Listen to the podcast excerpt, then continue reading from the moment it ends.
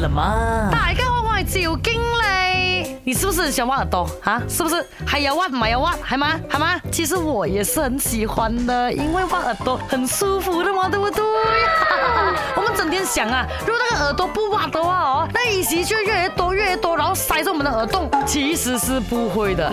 多久挖一次耳朵还是最好的嘞？OK，在正常情况之下，啊耳道里面的那些碎碎的一息这样啦，它会随着你的 jaw 啊，你讲话讲话这样子一直动哦，它不断的自然排出耳道的。还有啊，很多人都不懂啊，挖耳朵啊，其实是一种不良的习惯来的。一般来说呢，我们很喜欢在游泳之后或者是洗完澡之后哦，就挖一下耳朵的。我自己也是这样啊哈，因为感觉里面有水吗？其实啊，你只要过一阵子，体温呢就足够将外耳道里面的水分啊蒸发掉的。讲是这样讲啦，不过我们也是要留意一下我们的情况的。如果觉得哎今天好像怪怪这样子的哦，那就应该不是挖耳朵可以帮你解决到的了啦，就要去看医生检查了。还有对于有耳朵来讲啊，因为你的这个耳朵里面的粪便哦是比较油一点的，长期不挖耳朵的话哦，它就会堆积在那边阻塞你的耳道，影响听力。所以没有叫你完全不要挖，可以挖吧，不用每天啊。专家给出的建议是一个礼拜挖耳朵一次。如果啊你处在的这个环境哦是很干净的，没什么灰尘的话，其实可以再挖的更少一点啊！你冇俾我拆穿你啦，你挖耳屎啊，係因为你覺得舒服啫嘛，根本不是因為要留耳屎，哼